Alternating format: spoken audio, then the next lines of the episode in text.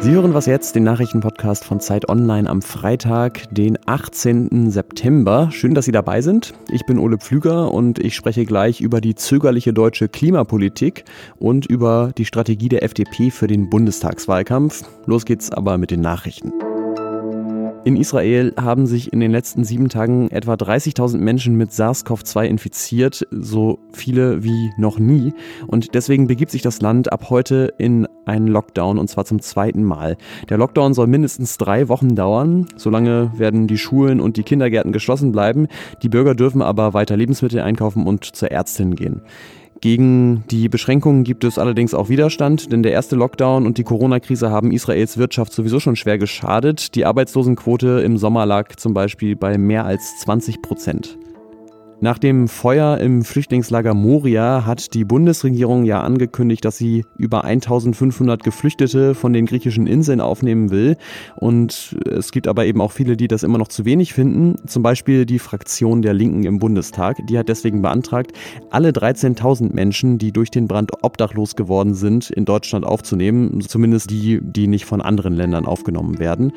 Über diesen Antrag wird heute im Bundestag beraten, aber er ist wahrscheinlich chancenlos. Der Redaktionsschluss für diesen Podcast ist 5 Uhr.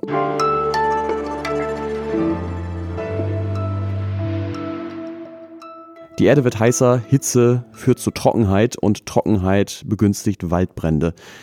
Im Westen der USA, da bekommen wir gerade mal wieder Eindruck von den Folgen des menschengemachten Klimawandels, was vielleicht nicht ganz so bekannt und nicht ganz so spektakulär ist, aber auch an der Ostküste der USA kann man das gerade sehen, denn im Atlantik haben sich bisher so viele tropische Wirbelstürme und Hurricanes gebildet wie noch nie zu dieser Zeit im Jahr. Wir bekommen also viele Alarmsignale und anders als die USA hat ja Deutschland eine Regierung, die gar nicht bestreitet, dass erstens die Temperaturen auf der Erde langfristig steigen, dass zweitens der Hauptgrund dafür Treibhausgase sind, die wir in die Atmosphäre pusten und dass es drittens ein großes Problem ist. Und trotzdem erreichen wir dieses Jahr die Klimaziele, die wir uns gesetzt haben, nur deswegen, weil die Wirtschaft gerade wegen Corona auf Sparflamme läuft. Warum kommt Deutschland klimapolitisch nicht aus dem Quark? Darüber will ich jetzt mit Bernd Ulrich sprechen, der stellvertretender Chefredakteur der Zeit ist. Hallo. Hallo. Jetzt ist der Klimawandel ja ein internationales, ein weltweites Problem. Warum ist es denn trotzdem wichtig, was in einem mittelgroßen Land wie Deutschland passiert? Na, weil sich die internationale Staatengemeinschaft ja aus Staaten zusammensetzt und äh, wenn die nicht einzeln handeln, dann wird es auch kein globales Handeln geben. Und es gibt ja ein ein Vertrag, ein Abkommen über die äh, Klima über die Einsparung von CO2, über die Klimawende. Und da hat jeder Staat bestimmte Verpflichtungen. Und äh, das gilt auch für Deutschland und es gilt auch äh, für Europa, abgesehen davon, dass ähm, man ja immer auch den, das Verhältnis bei der Klimafrage zwischen erster und früherer dritter Welt oder zwischen globalem Norden und globalem Süden sehen muss, weil der Westen, vor allem äh, USA, Großbritannien und Deutschland, haben historisch so viel CO2 schon emittiert und mit dem mit der Kohle, die damals äh, verbrannt worden ist, auch noch die Welt erobert. Aber auch ohne das ähm, würde es ja reichen, einfach mal zu machen, was man versprochen hat. Wenn wir jetzt zurückgucken ins Jahr 2011, damals hat es den Tsunami gegeben in Japan, im Anschluss eine Kernschmelze in den Atomkraftwerken von Fukushima und danach hat die Bundeskanzlerin Angela Merkel ihre Politik in einem Aspekt tatsächlich komplett umgestellt. Plötzlich hat die CDU, die vorher dagegen war, den Atomausstieg relativ schnell möglich gemacht. Was hält die Kanzlerin denn ab, das im Angesicht solcher Katastrophen wie jetzt nochmal zu tun? Ja, über diese Frage grüble ich schon seit Wochen. Äh, mir ist es auch nicht so richtig äh, klar. Ich stochere mal jetzt das, äh, ein bisschen. Ähm, damals war, war das so, dass Merkel schon eigentlich lange eine Wende wollte von ihrer eigenen Politik auch, weil sie merkte, die Mehrheiten sind äh, nicht mehr so und so. Dann hat sie diese, diese Katastrophe in Fukushima genutzt. Ähm, es ist aber eben ein relativ begrenztes Thema. Und äh, Klima ist kein begrenztes Thema, sondern trifft im Grunde alle Lebensbereiche, die Ökonomie, unseren Alltag und so weiter. Ich vermute, dass die Größe der Sache sie hemmt. Die Katastrophennachrichten, die jetzt überall zu hören sind und die Katastrophenerlebnisse, die man hat, wenn man in einen deutschen Wald geht, zu nutzen, um ähm, wirkliche äh, Politikwende zu machen. Siehst du denn irgendwie ein Szenario, in dem Deutschland dann vielleicht nach der Bundestagswahl nächstes Jahr, wenn Merkel dann nicht mehr da ist, irgendwie ambitioniertere Klimapolitik machen könnte? Ja, das denke ich schon. Also man sieht ja auch, dass sogar in der CDU Leute anfangen, denen man es vielleicht nicht zugetraut hatte, umzudenken. Äh, da ist Ursula von der Leyen, die jetzt an einem anderen Posten sitzt. Da ist aber auch Peter Altmaier. Man kann jetzt über seine angekündigte Wende sich lustig machen. Man kann auch äh, die Defizite seines Plans benennen, aber immerhin ist da was in Bewegung.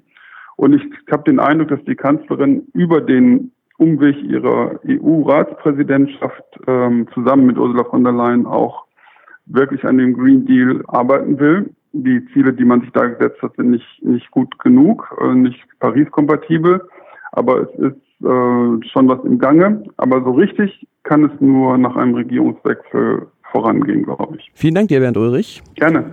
Und äh, mehr zum Thema lesen Sie auch in der aktuellen Ausgabe der Zeit, in dem Leitartikel, den Bernd Ulrich geschrieben hat. Ähm, unter anderem geht es in der Ausgabe aber auch um die Frage, ob eine autofreie Stadt möglich ist.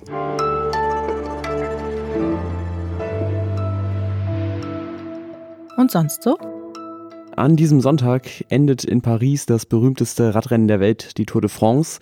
Und das heißt zwei Sachen. Zum einen hat dann wahrscheinlich der Slowene Primoz Roglic die Tour gewonnen. Oh, jetzt der Angriff von Primoz Roglic auf Tadej Und ich muss mir eine andere Freizeitbeschäftigung suchen, als Typen dabei zuzugucken, wie sie mit Fahrrädern über Berge fahren. Ich fand es tatsächlich sehr spannend dieses Jahr, vor allem weil zum ersten Mal seit fünf Jahren kein Fahrer von dem britischen Team Ineos, beziehungsweise früher hieß das Sky, gewonnen hat. Es war aber auch noch was anders als sonst. Es waren wegen Corona deutlich weniger Fans am Straßenrand. Ich habe das auch mal gemacht vor ein paar Jahren, als die Tour in Düsseldorf gestartet ist und muss aber sagen, Radfahren ist, glaube ich, eine Sportart, die eigentlich ideal ist für so Pandemiezeiten, weil sie wirklich zum Zugucken deutlich besser im Fernsehen funktioniert als in echt.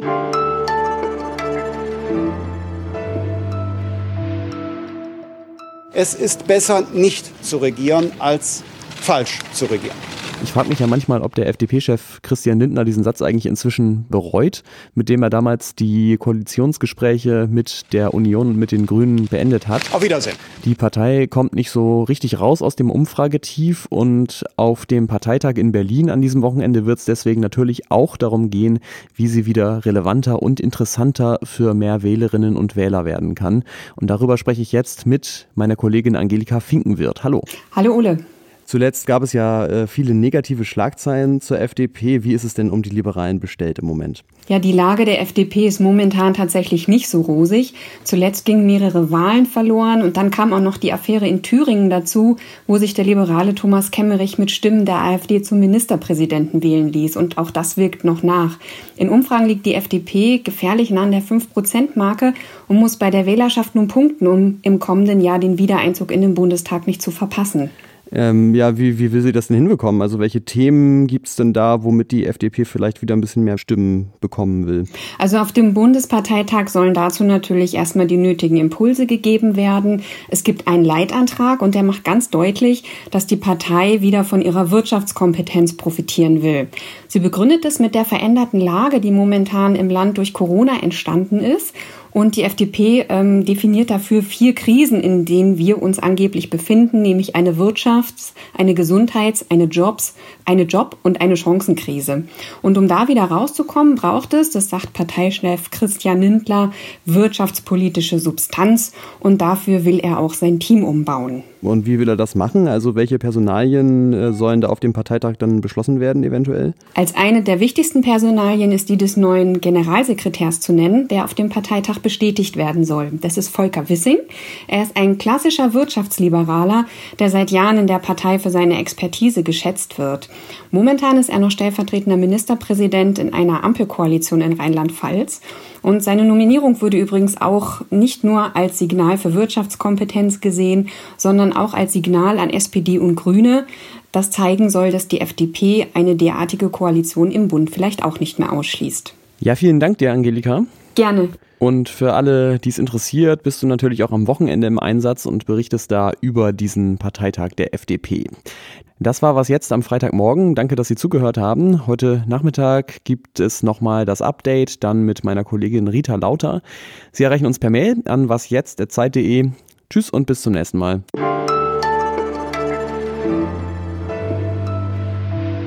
Mir ja ständig passiert ist, wenn ich FDP tippen will, dann tippe ich PDF, weil meine Finger zu schnell sind.